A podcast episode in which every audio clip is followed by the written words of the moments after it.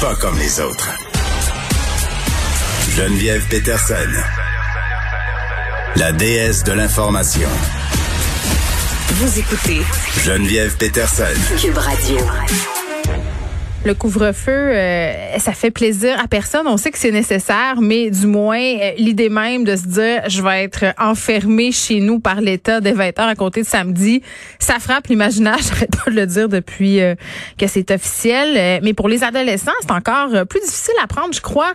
Parce que depuis le début de la pandémie, j'ai vraiment l'impression qu'ils se sentent un peu, même si on fait l'effort euh, vrai, un effort collectif pour que les écoles demeurent ouvertes. je pense qu'ils se, sentent un peu laissés de côté. En tout cas, moi, c'est ce que j'entends euh, de la part des ados qui m'entourent. Je quand même euh, la chance d'avoir une fille euh, qui est adolescente et de pouvoir lui poser des questions, pouvoir poser des questions à ses amis aussi. C'est vraiment ce qu'ils me disent. Et là, le couvre-feu, on dirait que c'est comme une espèce de clou euh, dans le cercueil. Ils comprennent que c'est nécessaire, mais en même temps, ils se sentent encore plus entravés dans leur liberté avec l'école en ligne, l'école en alternance aussi pour les secondaires 3, 4, 5.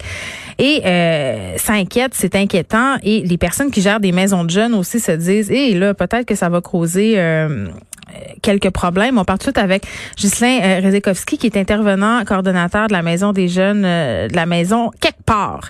Monsieur Rezekowski, bonjour.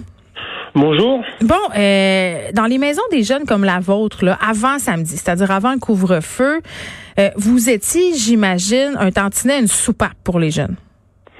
Alors effectivement, euh, avant le couvre-feu, on avait déjà euh, les mêmes mesures qui sont mises un petit peu partout concernant euh, toutes les règles sanitaires, qui sont qui sont une contrainte effectivement aussi pour les jeunes, mais au moins ils avaient un espace où ils pouvaient communiquer avec nous, où on pouvait discuter de toutes leurs problématiques, où les activités qui étaient mises en place leur permettaient de pouvoir lâcher prise, d'avoir un endroit où ils étaient en sécurité, d'avoir un lieu où ils se sentent euh, chez eux et qui leur permettait aussi de décompresser de l'école ou de la maison. Là, vous allez être obligé de fermer plus de bonne heure, j'imagine? Alors effectivement, le, le, confinement nous oblige aussi à fermer à 7 heures pour que tout le monde puisse rentrer euh, à la mm. maison et ne soit pas dans, dans, dans des conditions qui soient hors la loi. Et, euh, donc le temps est réduit, évidemment, donc ce qui nous permet pas de, de pouvoir toucher tous les jeunes qui, qui venaient euh, particulièrement un petit peu plus tard. Donc ça nous réduit aussi le temps d'intervention, le temps d'accompagnement qu'on peut offrir aux jeunes en temps normal. Oui, puis évidemment, là, ça vous inquiète le couvre-feu. Alors le couvre-feu, effectivement, ça nous inquiète parce que les jeunes euh, sont beaucoup plus difficilement euh, joignables, euh, notamment par rapport à leur santé mentale, à, leur équilibre. le fait qu'ils soient enfermés de plus en plus souvent, de plus en plus longtemps, notamment par l'école à domicile, il y a vraiment un risque élevé au niveau de toutes les addictions, l'alcool, la drogue, les jeux vidéo ce qu'on parle aussi un petit peu moins, c'est qu'il y a aussi des gros risques de décrochage scolaire parce que veut, veut pas, c'est toujours très compliqué euh, d'être à la maison, d'être sur son ordinateur et de travailler et d'être aussi concentré qu'à l'école parce qu'on est chez nous, on est peut-être moins attentif, on a peut-être euh, moins envie de passer Oui, euh, ben puis monsieur Rezakowski, j'ai envie de dire aussi les, oui, les tentations autour sont grandes, il y a de la distraction, mais il y a le fait aussi que c'est fatigant. C'est fatigant d'être devant l'écran huit heures de temps, ça, puis d'écouter, puis d'être là, puis c'est monotone aussi.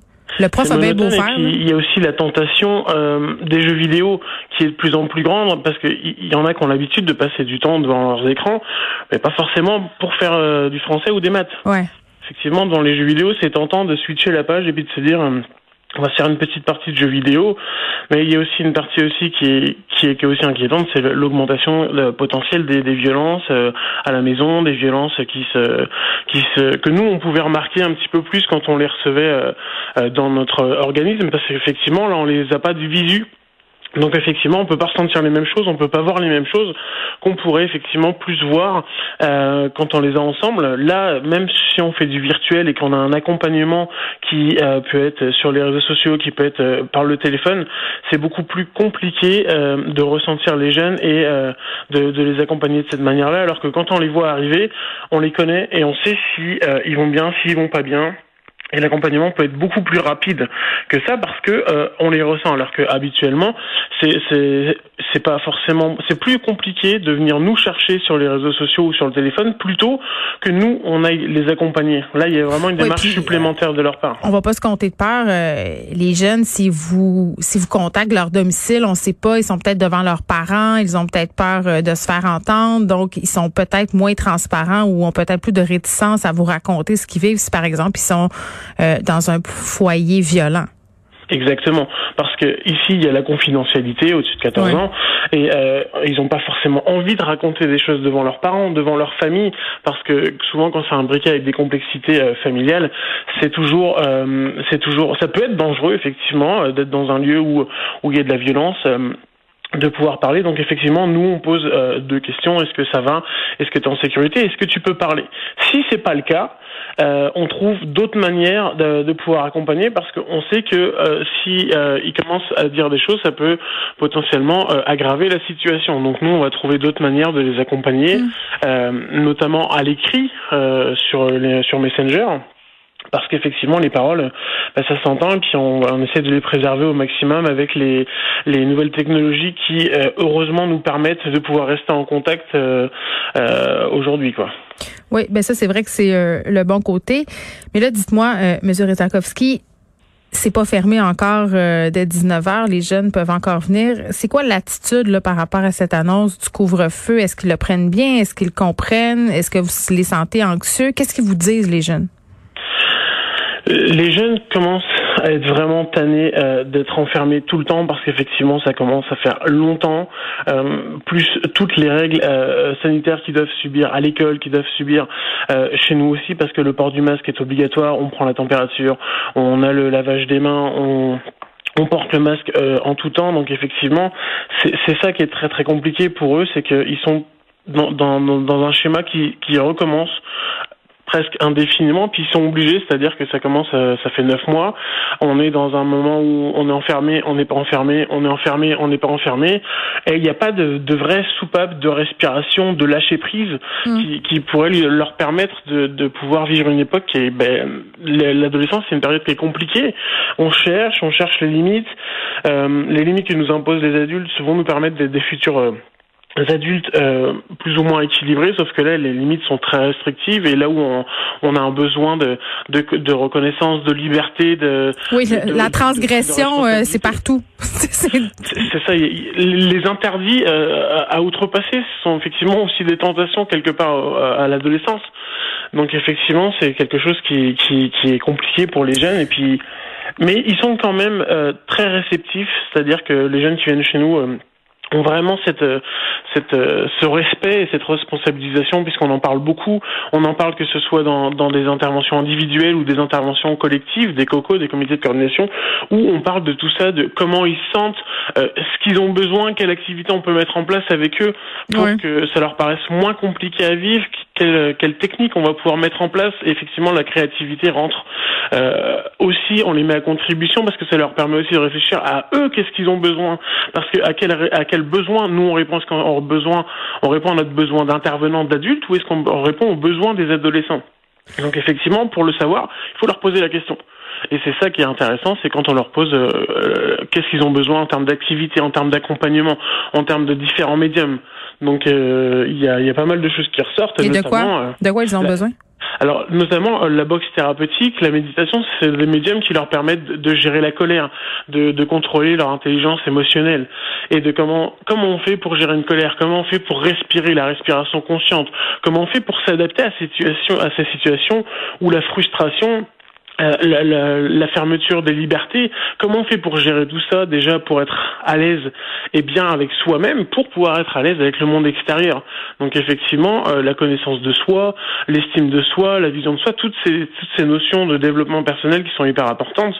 Et euh, la gestion de la colère, c'est quelque chose qui, qui, qui, qui peut s'apprendre. Mm. Et le fait de, de se connaître, soi-même nous permet après de pouvoir s'adapter aux situations et de s'adapter à ce qu'on nous demande.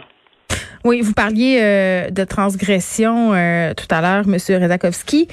Là, euh, des jeunes quand même qui ne prennent pas le confinement tant au sérieux, on en a vu. Puis là, je veux pas dire que c'est la majorité des jeunes, mais comme le reste de la population, le même des adultes, euh, il y a des gens qui transgressent les règlements sanitaires par rapport au couvre-feu. Euh, il y a quand même euh, des une légère fraction de jeunes qui disent ben on va pas le respecter, euh, on va même un peu niaiser la police en se promenant dans les rues puis en tentant de se faire pogner. Mais je pense que c'est important de préciser là que si on est jeune, si on a plus de 14 ans, si on est dehors après 20 heures, on se magasine un beau petite ticket de 500 dollars euh, et supposément que ça serait pas papa maman qui paierait hein, ça serait euh, le jeune en question. Mais moi ça me fait un peu rire parce que grosso modo euh, c'est clair que c'est les parents qui recevront la facture. Un jeune de 14 ans n'a pas les moyens de payer 500 dollars il travaille pas là on a certains jeunes qui travaillent effectivement, mais euh, il y en a beaucoup qui aiment jouer aussi. Euh, malheureusement, euh, ben, on essaie au maximum de respecter les mesures mises en place par le gouvernement.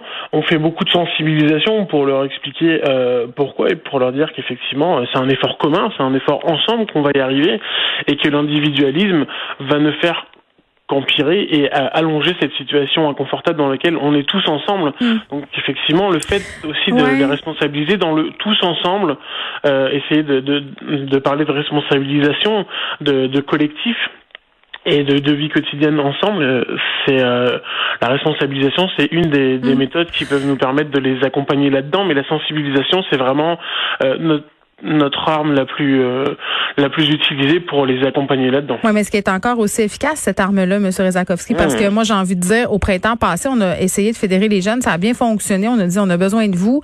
Mais là, euh, puis moi je me le fais faire le commentaire par mon ado là, ça sert à quoi de les respecter les règles puis de faire cet effort-là collectif? Personne le fait. Ils regardent les gens voyagent dans le sud, ils regardent les gens qui sont allés manger chez leur famille à Noël et ils se disent à quoi bon?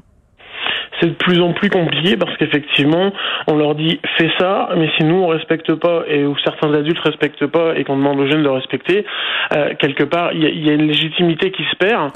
Mais on essaie de garder nous cette attitude euh, parce que nous aussi évidemment on porte aussi les masques, on est toujours dans cette cette dynamique d'accompagnement.